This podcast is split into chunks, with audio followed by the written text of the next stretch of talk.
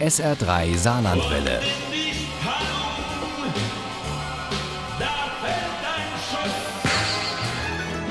Der Krimi-Tipp. Tja, keine Ahnung, wie der in Wirklichkeit heißt, aber er nennt sich eben J.P. Delaney und äh, schreibt Thriller. Spannende Dinger sind das. The Girl Before, das Mädchen davor sozusagen, oder das Mädchen vorher, so würde man das übersetzen. Aber heißt The Girl Before, also ein englischer Titel, ein Buch, in dem ein Haus eine ganz entscheidende Rolle spielt. Dorothee Schana hat es schon mal gelesen. Eine neue Wohnung in London zu finden, das ist schier unmöglich. Das muss auch Jane feststellen.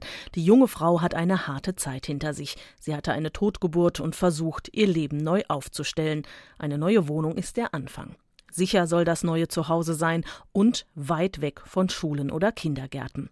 Da scheint dieses moderne, top gesicherte Architektenhaus im Herzen von London doch genau das Richtige zu sein, wenn da nicht diese merkwürdigen Regeln wären. Im Grunde genommen handelt es sich um eine Liste von Geboten und Verboten. Nun, zum Großteil sind es Verbote. Keine Veränderung irgendwelcher Art, sofern nicht vorab genehmigt, keine Teppiche, keine Bilder, keine Zimmerpflanzen, keine Bücher. Keine Bücher? Das ist doch lächerlich.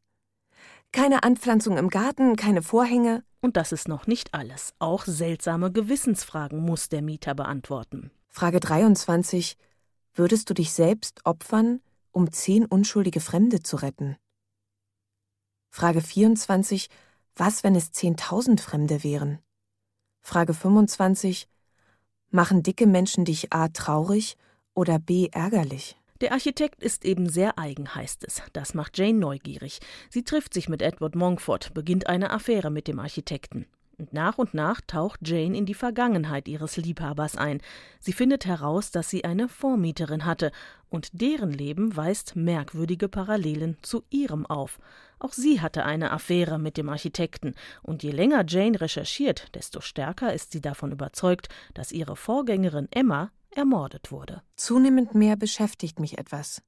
So wie Edward keinen liegengebliebenen Teelöffel oder keine nicht makellos ausgerichteten Bücherstapel erträgt, weigert sich mein geordneter und gewissenhafter Verstand, das Geheimnis um den Tod von Emma Matthews loszulassen. Das Haus will, dass ich es erfahre, da bin ich sicher. Wenn Wände sprechen könnten, dann würde Folgate Street 1 mir verraten, was hier vorgefallen ist. Emma wiederum war der festen Überzeugung, dass ihr Liebhaber, der Architekt Edward Monkford, seine Frau und sein Kind ermordet hat. Eine Erkenntnis, die sie vielleicht das Leben gekostet hat? Ich habe einen Fehler gemacht, beteuere ich verzweifelt. Aber überleg mal, was du gemacht hast. Das war doch wohl noch viel schlimmer. Er verzieht das Gesicht.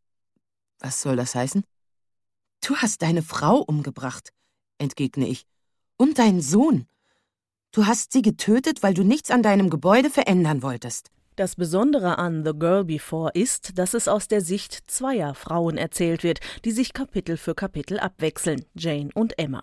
Immer mehr ähneln sich die Geschichten der beiden Frauen, steuern ihre Schicksale aufeinander zu, und das macht den Thriller nervenzerreibend spannend. Eine klare Leseempfehlung. Aha, The Girl Before von J.P. Delaney ist bei Penguin erschienen. Das Buch hat 400 Seiten und kostet 13 Euro. Das E-Book gibt's für 9,99 Euro und The Girl Before ist auch als Hörbuch zu haben und zwar beim Hörverlag und mit Petra Schmidt-Schaller und Anneke Kim Sarnau als Erzählerin. Die haben ja auch gerade in den Ausschnitten gehört. Wenn Sie gut aufgepasst und ein bisschen Glück haben, dann haben Sie die Chance, diesen Krimi zu gewinnen im S3 Krimi Quiz in der nächsten Stunde. Viel Glück! Ohne Krimi geht die Mimi nie ins Bett. Für Mimi und andere Krimi-Fans. SR3 Saarlandwelle. Hören, was ein Land fühlt.